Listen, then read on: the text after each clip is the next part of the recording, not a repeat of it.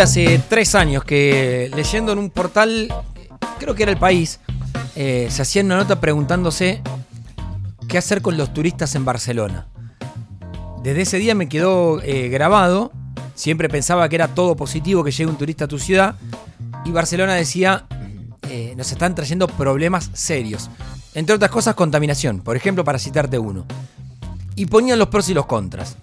Hace unos días ya, en el Cenital, Federico Pur, que es periodista especializado en temas urbanos, magíster en economía urbana, y fue compañero mío cuando hicimos el libro del juego, escribió una nota que se pregunta qué hacemos con los turistas, pero en la ciudad de Buenos Aires. Federico Pur está con nosotros. Fede, ¿cómo andás? ¿Qué tal? ¿Cómo andás, Moncho?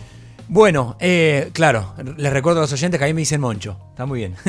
eh, desandemos el tema turístico en la ciudad de Buenos Aires. ¿Por qué la pregunta? Primero, ¿por qué la pregunta?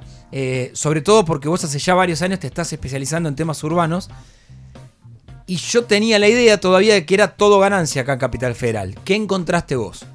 Bueno, en primer lugar que eh, el tema del boom del alquiler turístico, que es un poco lo que está pasando en estos últimos años, está empujando hacia el alza el precio de los alquileres en el corredor norte. Primer dato, ¿sí? O sea, hace 6, 7 años no existía como boom Airbnb, Booking, al menos no en la ciudad de Buenos Aires. Eh, y esto es lo que está empezando a pasar un poco en estos años, de que hay muchos propietarios que vuelcan sus propiedades al mercado de alquiler temporario. Entonces te lo sacan del alquiler tradicional y eso naturalmente hace que uno se sienta eh, más proclive a alquilarlos en dólares, por ejemplo. Y eso ya tienes un problema, porque empezás a competir con la población local con respecto a las viviendas disponibles, las unidades disponibles. Ese es un problema y quizás el, el más inmediato eh, o que se está debatiendo todos los días qué hacer con las aplicaciones, también en otras ciudades. Ahora, cuando vos decís qué hacer con los turistas, me imagino a alguien que vive del sector turístico en la ciudad y te dice, ¿cómo qué hacer? Abrirle la frontera pur y dejarlo entrar. Eh, y en ese juego, en esa ambivalencia, ¿qué? Yo creo que ahí es, Argentina no está como otros países o como otras ciudades, Buenos Aires no está como otras ciudades, explotadísima de turistas, ¿no? Yo el ejemplo en la nota de Venecia, Venecia recibe 19 millones de turistas al año, casi todos concentrados en esos 8 kilómetros cuadrados, lo cual es totalmente inimaginable. ¿Cuánto es el territorio? Del... 8 kilómetros cuadrados el centro histórico, digamos, de Venecia. Y tenés 19 millones de tipos que vienen con su selfie, con sus cruceros, que comen, consumen, tiran basura, digamos. O sea, tenés un nivel de, de ciudad estallada total a tal punto de que la UNESCO, que la tiene como patrimonio de la humanidad Venecia, le dice, che, si no arreglas un poco esto, te sacamos de la lista de patrimonio protegido de la UNESCO, porque la verdad que estás... No lo podés, no lo podés saturar así. Estás arruinando el patrimonio. Y alguna de las medidas que tomaron fue, por ejemplo, bueno, los cruceros no pueden venir 50 cruceros, ¿sí? Y si vos venís en crucero tenés que quedarte mínimo dos noches.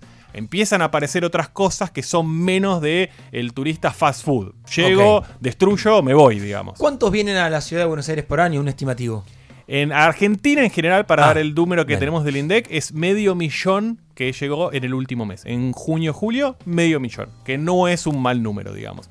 Y buena parte de ellos pasa obligatoriamente por Buenos Aires porque obligatoriamente. tenemos una mala conectividad aérea y de casi cualquier lugar que vos venga de afuera tenés que ir, pasar por Buenos Aires. Lo que pasa es que Buenos Aires a veces no está tan instalada o tan bien instalada, entonces muchos europeos, muchos franceses, muchos alemanes vienen y se van a Calafate, vienen y se van a Ushuaia, vienen y se van a Salta y acá están, ¿viste? El día que les tocó estar, se sacan una foto en el obelisco y se van hay una parte de promoción de turismo que no está tan dada. Entonces, volviendo a tu pregunta de cuántos venían, yo decía, bueno, de esos 400.000, 500.000, no tantos son los que se quedan en Buenos Aires. A pesar de eso, muchas personas en este momento, por la situación económica, ponen sus departamentos en alquiler. Muchos más de los que en principio estarían recibiendo. Sí, en los últimos seis meses conocí dos casos de compañeros de trabajo que les vino un, eh, una suerte de regenteador de, de Airbnb, va, en realidad de muchas aplicaciones, y le dice yo te pago un fee por cada persona que entra y yo te lo administro.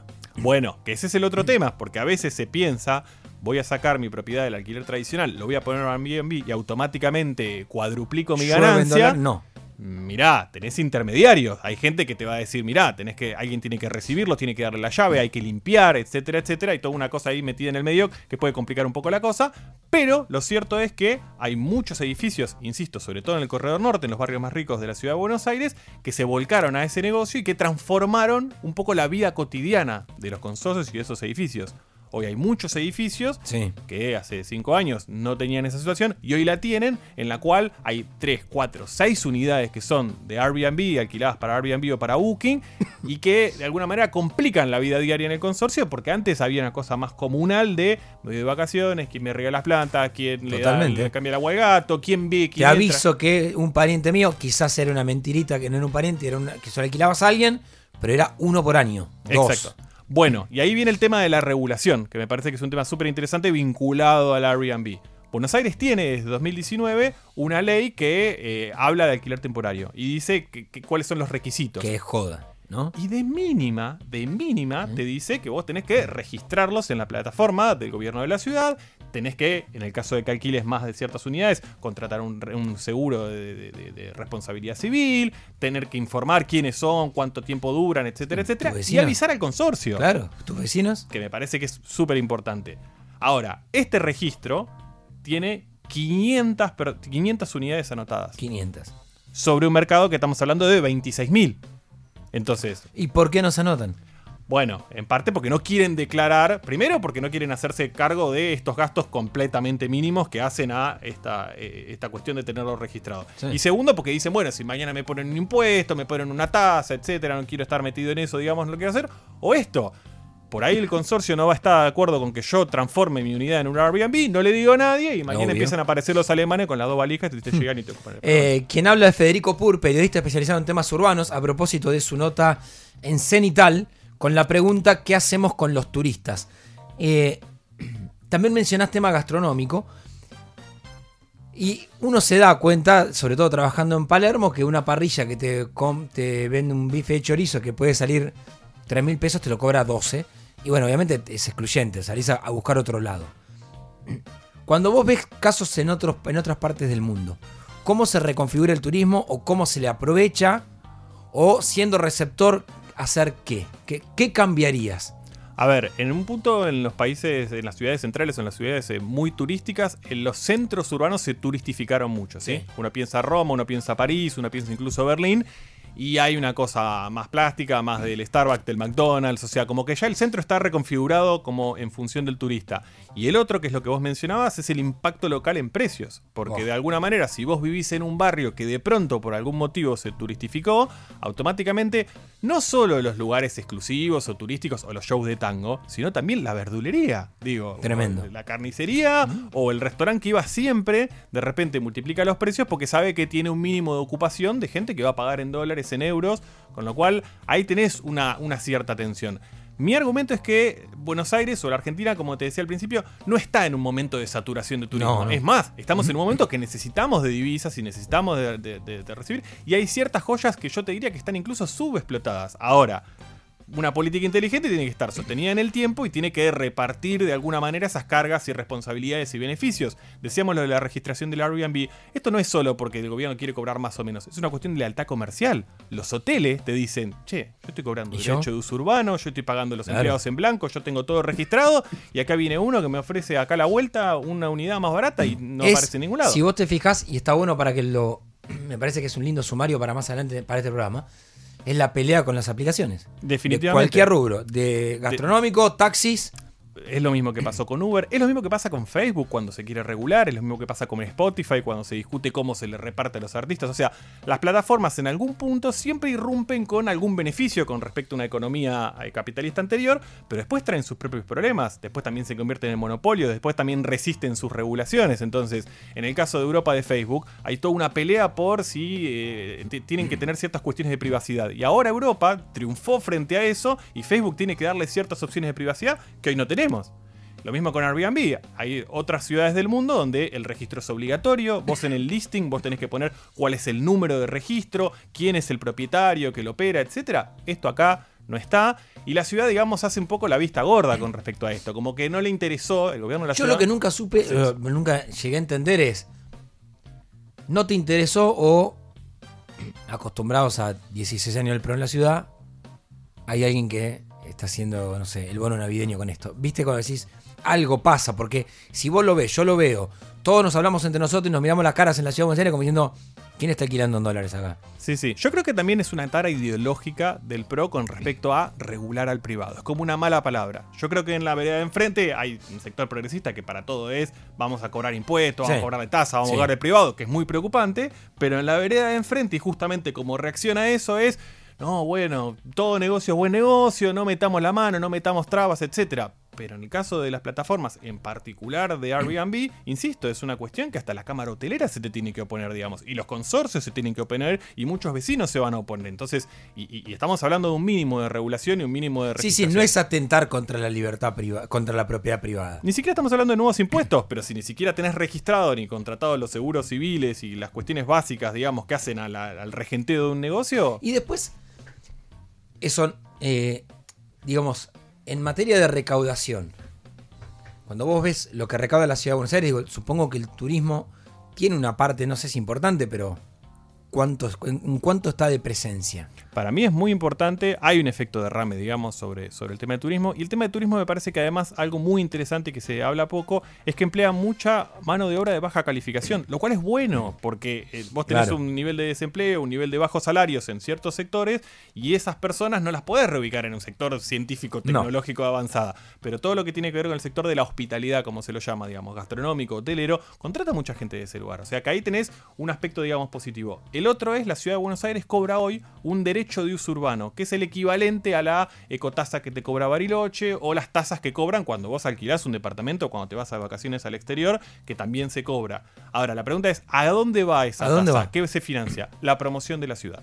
O sea, no es que va a financiar las infraestructuras que soportan a esos turistas, que es lo que hacen otras ciudades portuguesas o europeas, sino que directamente es, va a un ente que se llama Visit Buenos Aires, que básicamente hace más promoción de la ciudad, etc.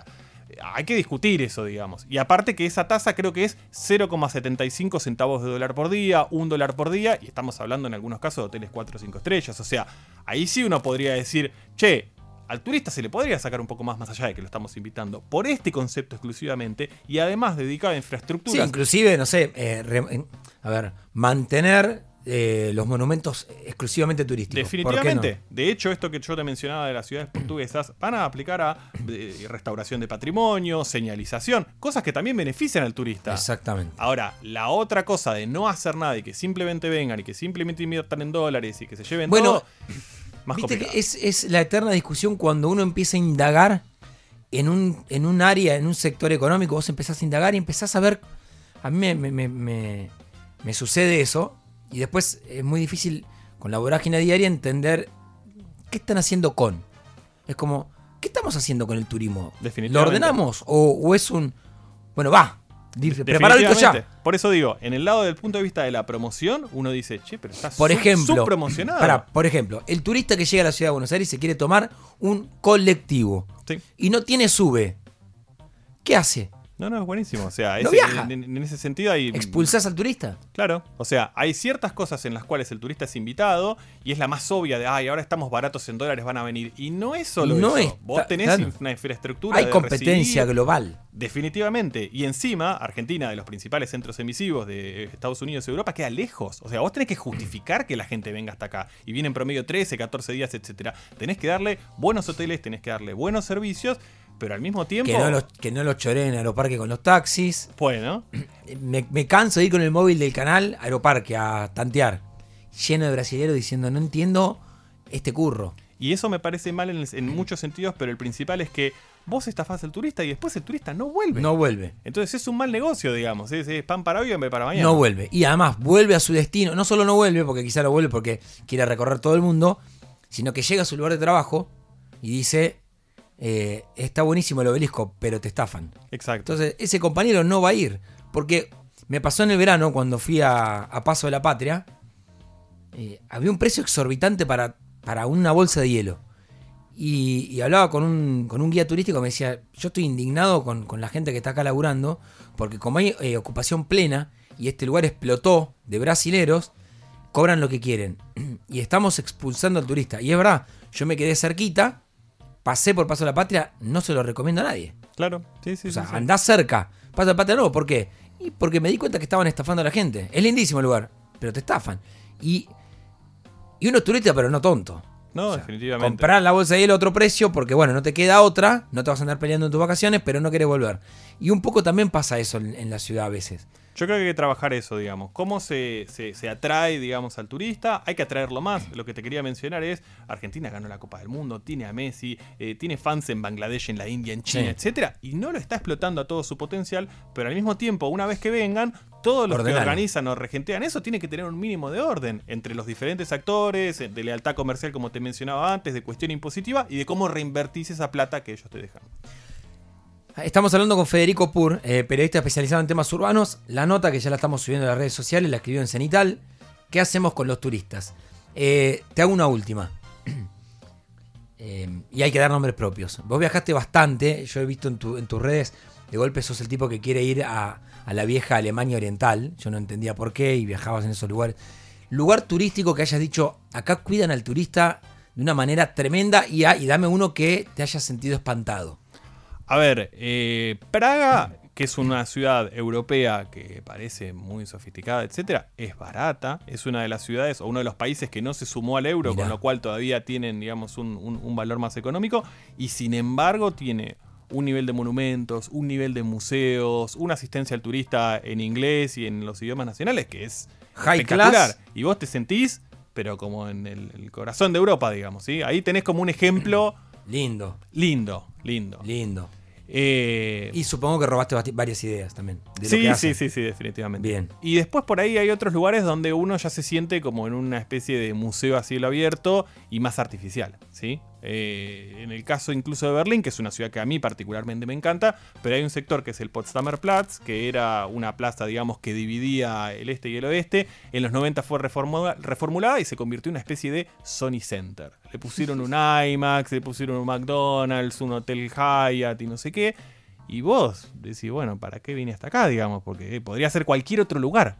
Eh, Podría ser Tokio, podría ser Miami, podría ser lo que sea. Entonces es como que... Sí, sí, podría hay- ser el, eh, Alto Palermo. Hay cierto- con, con más tecnología. Exactamente. Y hay ciertos lugares de las ciudades que en su afán por turistificarse terminan pareciéndose a la nada misma. Y entonces, paradójicamente, uno dice, ¿para qué voy a ir hasta allá si voy a ver lo mismo que veo en cualquier otro lado? Berlín dijiste. Sí, sí, no sí. es que dijiste, eh, está bueno eso también que lo plantees. No, no, no, no. No dije Miami porque era muy obvio.